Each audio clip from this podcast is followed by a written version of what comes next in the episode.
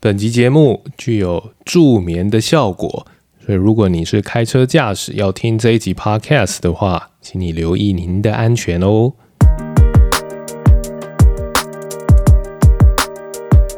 Hello，欢迎收听直男，我是安东，我是邱邓，我是 Wilson。哎呦，差点忘记要回，那我慢 慢了那么多拍。OK，刚才稍微再看了一下那个。那个笔记啦，因为上集那个安东讲，我们讲到一半，安东突然问：“哎、欸，什么是模型？”嗯，那安东一讲到模型，我内心中真的就是跳出，就是哎、欸，就是一串算式。模型刚刚也是模型，没错。对啊，函数 function 也算是一个模型啊，没有错。所以想想先问安东，如果你想到 f of x 等于什么，你会先想到什么？f of x 等于。M A 啊，就是牛顿第二运动定律啊。对我的这个学物理的人来讲，X 呢？对啊，F of X 等于 M A 啊。那 X 在哪里？呃，那个 X 在在那个 A 等于 M A 吗？它在那个加速度的那个变相里面，质量是一个常数项。好，那你等于 M A，那我内心中 第一个跳出来的是 F of X 等于 A X 加 B。A S 加 B，嗯，linear function，linear function，线线性的方程式。哎、欸，对我刚刚讲 F 等于 M A，这样如果有一些专业听众，这样你会不会以为我搞混了？我把它讲成牛顿第二运动定律那个 F 是一个力量，然后把它讲成一个函数。对啊，F of X 不是最常最常见，不是？A X 加 B 吧。对，那我应该要回答什么？呃，F of X 应该是要等于什么什么什么薛定谔方程式之类的。我应该要回答这些，然后就哦，这个有点难的，大家大家可能也比较不好理解。详情请见物理系大二或大三的课程。对，好，没关系。但是在机器学习里面，他们习惯会用 W X 加 B 啊。那这个 W 通常就是 weight，就是权重。那 B 就是 bias，就是因为简单来讲，你在函数图形上面看到，你对 B 做改变的话，它整个函数图形会偏移嘛？嗯，对，所以是一个 bias。那 weight 就是说这个参数它的权重是多少，就是你要乘上多少 weight 这样。嗯嗯，对，所以基本上模型它其实背后就是这样子的一串算式。那、嗯、但是它这个 W X 加 B。可能很复杂，就是它可能有 W 一 W 二 W 三 X 一 X 二 X 三然后，B 一 B 二 B 三这样哦。讲讲一个更具体的例子，假设我们今天要做了一个呃 machine learning 的模型嘛，然后我们假设我们要来预测房价，OK，那这个时候呢，我们的 X 有可能会是什么？我们的 X 有可能会是呃地段啊，可能地段会有一些编号，或者是说，哎，这个房子有几个房间，那它可能是一二三之类的。所以就这些东西就会是一整串的 x，它就是一个向量，它有很几种不同的 x，就是不同的属性。那这个 w，那例如说，哎，这个房价跟嗯，你房房子有多几个房间，可能它就是一个正相关。所以这个 w 对应到这个房房间数量的这个 w，它可能就会是一个。接近一的数字，那可能某些它可能不是那么相关，或者是它是负相关，那它可能就会接近零或接近负一。那通过这样子，再加上它每一个数每一个乘出来的数字，给它一个呃微调的参数，那它就可以算出它最终，它就可以做出一条呃可能是曲线或者是直线去拟合这个呃房价的预测。这就是最最基本的那种呃呃。机器学习的算法，我们一般最常、通常最一开始入门，他们都会接触到一个叫做呃 linear regression，就是线性回归的一个最基本的算法。嗯，那个听起来是统计学的东西。对对对对对，其实最最最最最入门的，他们就是个概念，其实就是统计学。所以呃，经常会有人可能有一些 panic，就是说一听到机器的学习啊，就觉得就会想到什么什么机械体，或者是说那种非常还。就是高阶、非常进阶，然后可以统治人类的那种那种机器人。可是其实它真正最基本，你只要看到最基本，它其实就是一个统计模型。你给它足够多的数据之后，它可以建立一个模型去去预测结果。嗯，对。所以其实以刚刚讲的那个房价例子来讲，比如说我们今天是 y 等于那个 x 加 b 嘛，那在机器学习里面是那 y 等于 wx 加 b 啊。那假设我们的 x 是我们的房子的参数，就是比如说，哎、房子有多大啊，地段在哪里啊，等等等等，这是我们的 x 的参数。那 y 的话就是我们所所知道这个房子的房价，就是我们的目标就是这个房子的房价。那机器学习它学习的点就是它要想办法把那个未知的 w 跟未知的 b 找出来，就是它它现在。就是机器学习，它要学习的点就是这两个参数，就是 W 跟 B、对，所有的机器学习都在基本上都在做这件事情，就是他想要把那个 W 跟 B 找出来，其实就是这样而已。哦，我现在好像可以理解为什么资讯工程的大一必修学分有包含一门课叫线性代数了。哦，对，线性代数，对，线性代数其实在机器学习里面常见，它是非常基本、非常基本的数学观念。对，因为。比如说，像到后面非常非常复杂，就是我们参数变非常非常多的时候，就是我们有 w w w 三嘛，x 一 x 二 x 三等等等等。那其实你这样一整串列出来的话，它就会变成一个矩阵向量。嗯，对，就是那当然，如果你如果你要真的列出来的话，它其实是非常非常多条的多项式。嗯，但是你用矩阵向量去表示它，就是比较好看。嗯，比较方便啊，才不会一大堆变相放在那边，那这样看起来眼花缭乱的。对对对对对对，像像前一阵子很红的这个 GPT，他们用到所用到参数就是已经呃几个，应该有上 billion 吧，我记得就是已经上上十亿了。是啊，对，就是最主要对，最主要就是它的那个 W 跟 B 的。的数量的数量就是那么大哦。简单来说就是这样，所以我们在说模型大小是指这件事情。哦，难怪那个那个平行运算的 GPU 的老黄又笑开怀了，这难怪。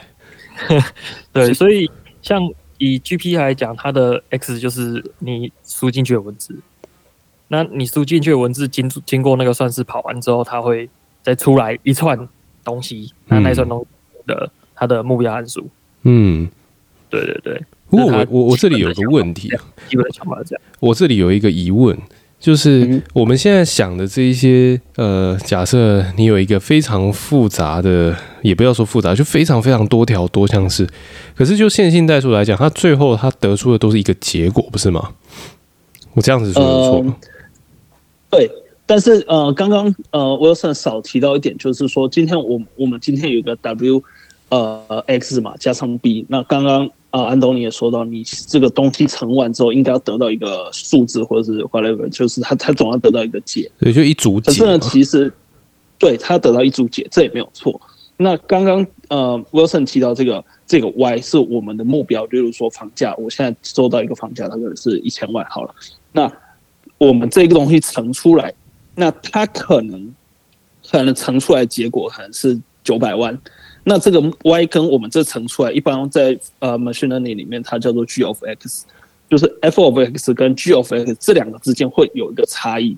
那这个差异就是，嗯、这个模型的误差值。那我们的目标就是它会有一个叫做 objective function，就是目标函数，它就是要让这两个之间的差趋近于零。也就是说，我希望能够学习到一个模型，它所输出的结果跟我。资料集里面真正的结果是一样的。嗯嗯，我听得懂意思了。所以那个 g of x 它事实上它是可以一直变动的，对不对？对对对对对。然后机器学习它学习的这个过程，它这个学习的过程就是为了让这个变动，然后让这个值越来越小，越来越小，最终呃跟那个 y 是拟合的。哦，那我我这样子举例哦，就比如说我在 GPT 里面写了一排文字，但它回答回答的其实不是很符合我们的需求或符合某一个使用者的想象，那这个使用者就去更正它，然后这个更正的动作，它在输入的那一行文字，它就会变成是那一串 G of X，然后那个 GPT 它就会它就会自己再去学习，然后就把那个自己的回答变得跟那个 G of X 比较接近，我可以这样解释吗？简单来说是这样，对，实实作上当然是有差异，但是简单来说，你可以这样理解。哦，对，就是 GPT 它真正在实作，因为它毕竟它它是一个非常庞大的模型，然后它中间有经过好几段不同的就是学习啊，然后它甚至它是多个模型互相去呃，就是他自己产生，然后另一个人再告诉他说你这样子做不对，就是他是利用另一个模型去再去跟他校正这样子，然后他有好几个模型这样子堆叠起来，最终输出一个结果，然后可能是我下一个下一个字或下一句话我要说的是这个字的几率可能是多少？哦，对，就是他其实是应该说像 GPT 来讲，他要先把文字转数字，因为你。要变成你可以计算的东西，你要用数字，对，是。那所以它前面其实有先有一个模型，是先把我们的文字映射成数字。嗯，对。那它变成数字之后，才能够全部下去运算。嗯。那它运算完之后，会还是一串数字。那这串数字会再透过这个模型映射成我们真正的人类文字，这样。嗯嗯。对，所以像刚刚有讲嘛，那个 W X 加 B 这个东西，它其实是向量乘向量乘向量。嗯嗯。对，所以它最终出来其实也是一组向量。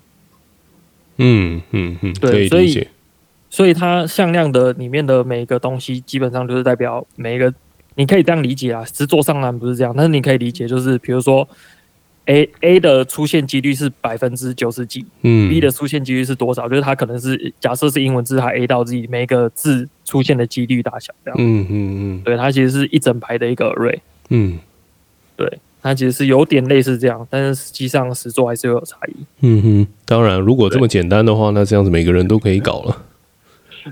是，这么这么简单，早早早就做出来了。嗯，是啊，只是对于对于搞物理的人来说，特别是搞纯物的人来说，我们就是会很喜欢把它理解的哦，它其实很简单，它其实不难。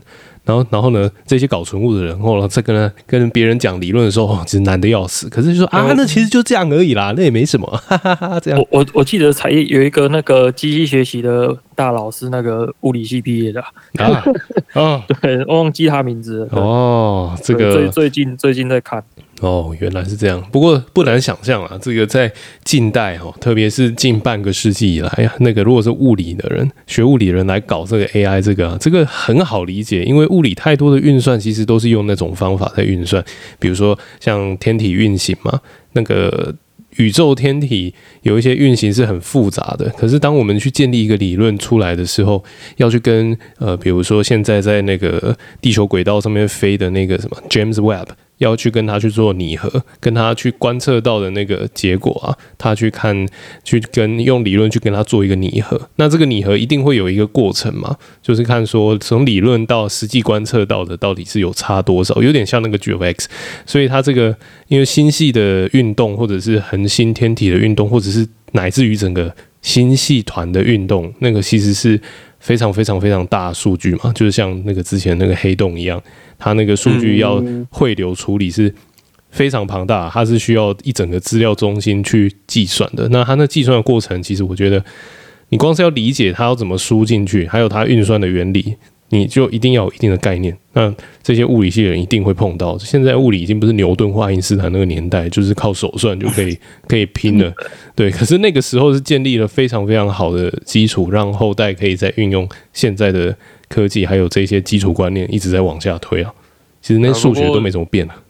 不过以现在的讲法，对很多人来讲，现在的模型其实就是一个 black box，因为像我刚才讲了嘛，它其实是去学习那个 W 跟 B 的权重嘛。那很多人完全不懂为什么它权重会变成这样，就是已经完全不知道为什么了。所以我们完全不知道它到底为什么会变成这样，所以其实才会有一派人像我刚才讲，就是。想办法去理解这个模型的行为。嗯，是，就像我刚才讲，就是上集有提到那个，在理解说这个模型到底有没有在说谎这件事情嘛。嗯，就是他会发现说，诶，他吐出来的每个字的几率都差不多，那他可能没有非常非常的肯定去回答这个问题。嗯，他只是凑了一个诶相对合理的答案。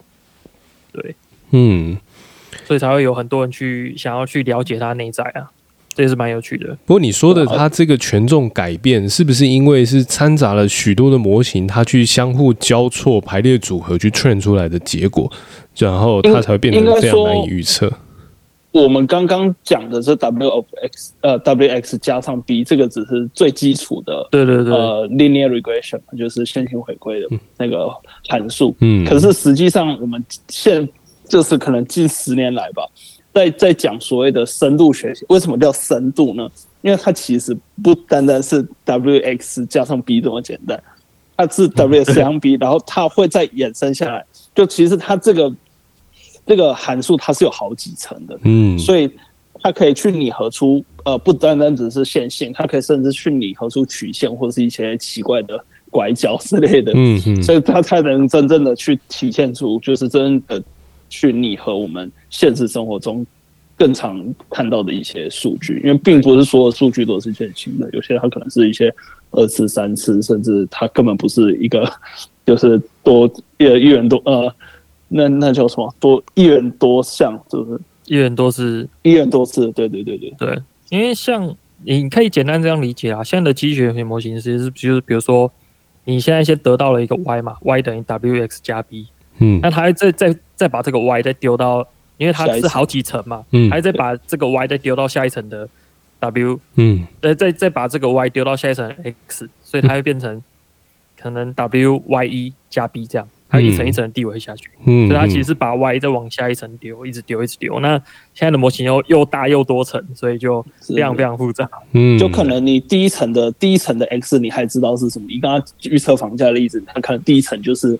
呃，房房平数嘛，什么房间数嘛，地段什么东西，所以这一层你还可以理解。可是到了下一层的时候，它可能是它它的那个 x 可能已经是就是前面这一排的各种的参数加起来的结果，对，排列组合，它可能取了某三项或取了某五项的排列组合，然后只取部分这样子，然后它它又是一整排，然后它再丢到下一层。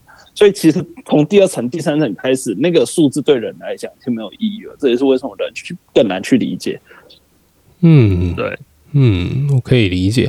难怪那个气象学的模型，就是气象预测的模型，它其实是呃，怎么说呢？它应该算是机器学习的一个很很大的一个先端吧。就是呃，因为气象气象学它参它影响到的参数非常非常的复杂嘛，就是你的你。不是只有气压、气温，你还有考量为气候嘛？就是各个地方的状况不太一样嘛。那像现在气象的预测已经可以做到，就是你在比如说在台湾好了，在台北市跟在板桥，它的气温的差别，还有天气的预测，或者是板桥跟新庄，其实就隔了一条大汉溪嘛。那这个它两边有时候。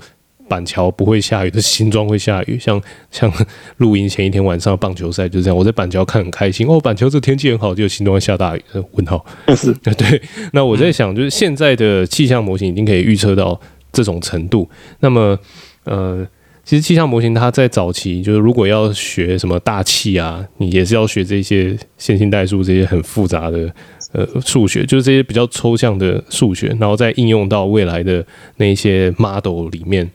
那我我想，我不知道我这样理解对不对？因为我对于气，我会说气象是因为气象有一个变数叫时间。对，那我我比较好奇是说，像 GPT 这种模型，或者是说任何的机器演算法模型，就比如说刚刚 Jordan 说房价好了，房价都会随随着时间波动啊。那这个时间的变相怎么加进去？呃，这个东西其实他们后来就衍生出了另一套另一套系列的呃演算法，它就是把这个，就是他们专门做这种有跟时间相关的东西，像像今天，嗯、呃，例如说你只有房价或者是股价这种东西，甚至有时候是音乐，或者甚甚至是我们在讲话，就是你现在的东西跟你先前看到的东西，它是有相关的。对，就就是说我现在讲的这一句话，跟我前面讲那一句话，它它某种程度上是关联的。对，所以他为了要取得这种关联，他把前面你输出的这个结果再拿出来作为下一个、下一次呃预测的参数之一。嗯、那像这种，我印象中好像叫做 recurrent 吧，那个叫什么？对，attention 吗？我觉得 attention 也是蛮像这件事情的。那它它这种叫做呃 recurrent，就是它会把它的结果再输出到下一次的。作为下一次的输入，这样把输出这一次输出作为下一次的输入，然后其中有一个呃，应该也算蛮有名的，叫做 long short memory，就是长长短记忆，长长短期记忆，对对对。对对，有点拗口，但基本上它的概念就是，它为了去模拟出这种方式那种方式，但是它在模拟这个过程之中，它又要必须选择性的遗忘，其实跟我们人的就是。大脑子的处理方式是有点像，就是说，虽然我可能从以前，例如说，我可能还记得我小时候发生过的某一些事情，但大部分我已经忘记了，因为它已经过太久，跟我现在会怎么做事情可能已经没那么相关了。嗯，所以以假设预测房价或预测股价的例子，它可能是，哎，今天一九九五年的股价跟今天的股价可能已经关系不大了，所以那些东西它可能几乎权重趋近于零。所以他们后来就研发衍衍生出特别一套这种这一这一类的演算法，就是专门去处理这种有时序相关的，包含像是这种嗯价格嘛，然后或者是这种人类语言这这这一类的东西。那那我觉得最近应该是 attention 吧？你有听过 attention 吗？嗯，这个我还没有发了，这个我就没有听过了。哦，那那我觉得你可以去看一下 attention，因为像 long short term memory 它有一个缺点就是说。我是需要一步一步来的嘛，就是说我要把我之前的结果跟我下一次的结果进行一起计算，就是我前一次结果要计算出来，我才可以用前一次结果跟这一次的结果再一一起计算下去，这样。对，那这个是 long short memory 它的计算方式。那 attention 的话，它是后来开发出了一种，它为了加速运行，嗯，就所以它是把所有的，比如说我直接把 step 一到 step 十所有的结果一起丢进去模型里面一起算。所以它可以更快速的并行出结果，这样。简单来说，它的概念是这样啊。所以它等于是一批一批算吗？对对对。所以以刚刚来讲，刚刚那个他方式，他可能是先算完第一个结果，再算第二个。可是你看，可能是一到十算完之后，再去算十一到二十，对，是一批一批这样子。呃，应该说他一到十算出来之后，你把一到十丢进去，他会直接把十一到二十再直接吐出来给你这样。嗯，对，就是他只要一次。的并行运算，嗯，那之前的那种并行运算是我先把 step one 丢进去，他会把我 step 呃 step two 吐出来嘛？对，那你再把 step one 跟 step two 的结果丢进去，它会把 step 三吐出来，这样，嗯，所以它是一步一步走，嗯，对，概念是这样啊，概念是这样，但实实际上，先先说，我觉得我们这一集 很多都是算科普，但是实实作上会有会有蛮多差异的，就。对，对啊，我我觉得我们如果这对啊聊到太低调，大家都可能开车在听我们节目的朋友就都听到睡着了。啊，所以我们这一期节目，我们这一集节目其实具有开车驾驶危险性，在 我们在聆听之前请留意。对，不过又又讲到这个东西，我记得 attention 跟 bird 好像有一点关系。我如果没记错的话，总之在语言学习上面，就是 NLP 啊，就是我们最近在讲这个 GPT 的方方面，我觉得也是蛮有趣的。就是他们因为一直想要理解说机器是怎么在想想我们的语言这件事情嘛，所以他们后来就意识到了一个东西，叫做呃词向量，就是说我把一串文字丢到模型之后，模型会给我一串数字嘛，那这串数字可能是一个矩阵向量这样。那它可能就是映射到空间中多维空间中的某个点，这样，所以它其实是一个向量。那他们就会想说，哎、欸，不同不同的那个文语言文字之间，他们都会有各分别的向量。那你就会发现说，哎、欸，相同向量的文字，它其实意思是越相近的，就即使是在不同的语言之中，嗯，对，能够想象得到吗？我觉得这个。对，有点抽象，嗯、有点抽象。对，这一集真的具备驾驶的危险性，我非常相信。然后像像不同的语言之间，它可能会就是在那个矩阵向量空间之间，就是存在一个呃旋转跟位移的改变，这样你就可以变成另外一个模型。嗯，这也是蛮有趣的，就是跟语言学范畴可能比较相关的。嗯，对。所以其实，但是这个会这个会不会跟就是例如说语言的相近性有关系？例如说，可能西班牙文跟呃我也不知道葡萄牙文比较接近，那可能跟中文就差很远。那这样子，他们他们之间会不会就反而例如说距离更远嘛？所以就是旋旋转跟平移的时候，它的距离会比较远，但是它的那个相对位置会比较接近。就是比如说你你我他可能在空间中的那个位置都很接近，但是你不同的语种之间，它可能。要相对旋转平移的距离就比较远，嗯，了解，嗯，对，大概是这种感觉啊，嗯嗯，我大概大概可以知道你在说什么，大概我猜就是这个驾驶危险性，呃，对，这这个这个除了驾驶危险性，有几集可能要特别标注说这这一集听了是具有驾驶危险性的啊，对对对对，那个监理站应该会找我们。好，那个我我想说的是，那个你说这个语言的不同啊，我们先不要来讲这些什么什么。机器学习的这这些乱七八糟的很深奥的这种呃资讯工程的学问。我现在想说的是，其实光是语言，嗯，你以日文来说好了，日文它里面其实呃不要不要以日文，日文不是我们的母语，或者我们以台语来讲好了，台语在北中南其实各有一些些很微小的一些差异。那么在差异，这可能就口音上的不同嘛，或者是说我们在讲盘子，在讲那个盘子，就北中呃北北部跟南部就有不一样的讲法。那我在想是说，呃，当我们在讲一些语言，比如说我们在讲台语，或者在讲中，或者在讲华语，或者是在讲呃英文好了，我们可能是说的是同一件同一个说辞，或者是同一句话，但是在不同的。文化里面解读出来的意思会不太一样，所以如果说是要做这种语言模型，特别是在做比如说翻译模型的时候，那这一些它的平，刚刚 Wilson 说的那些平移啊，还是还是还是什么蛙哥的那些，是不是它就是要去弥补像这一些不同语言之中的那些落差？我可以这样理解吗？我觉得这个也不是人数学算是对啊，我觉得这也不是人去补的，他就是。对，你你去学习的过程之中，他去把它补起来。就是如果真的有这些呃 offset 要做的话，对的。你说其其实这个东西只是人为了理解机器在干嘛想出来的哦。对，就是说，比如说在机器学习里面，它英文跟日文差在哪里？哦，原来就是差了一个旋转跟平移，就这样。嗯嗯，对对对，就是他们只是为了要理解说机器到底在想什么。哦哦哦，对，都想出来的。用旋转跟平移，这个我觉得应该十个人里面有八个人都会讲说你在说什么鬼话，语言什么旋转平移在说什么？因为它是向量嘛，这是向量，因为它是向量，而且这个向量还是三三度空间里面的向量，这不好理解啊。X Y 可能是多多维的，应该不是三三度的，应该应该 这个维度应该很高。很高是？哦天哪！对对对，在物理里面光处理到时间轴维度四维的就已经发疯了，还还他妈很高维。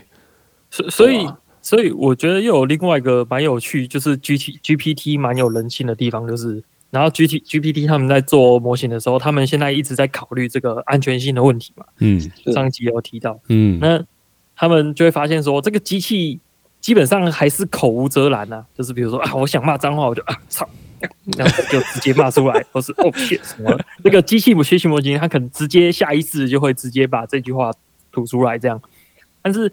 他们说，如果再把这句话喂给机器学习模型，然后问他说：“你刚刚有没有骂脏话？”他就说：“哎、欸，我刚刚骂了一句脏话。”哎，他们就可以用这个方式来去自我语言审查，他说：“哦，那他讲的这段话是不行讲出去的。”这样，就是用模型来审视自己。审视模型，对对对对，吾 日三省吾身。这个我觉得这一集除了驾驶危险之外，还要再附加一个警语，就是 “This program contains some swearing. Parental guidance is advised.” 我觉得应该是父母陪同聆听，保护级 啊，对，保护级，对。那所以，所以，所以就是蛮有趣的，就是比如说，哎，他发现自己他可能已经讲出了一些色情暴力的内容，但是你再把这这段话丢回去问他说，你讲的这段话是不是色情暴力的？当然，他跟你回说是的话，那你就可以把这句话屏蔽掉，这样。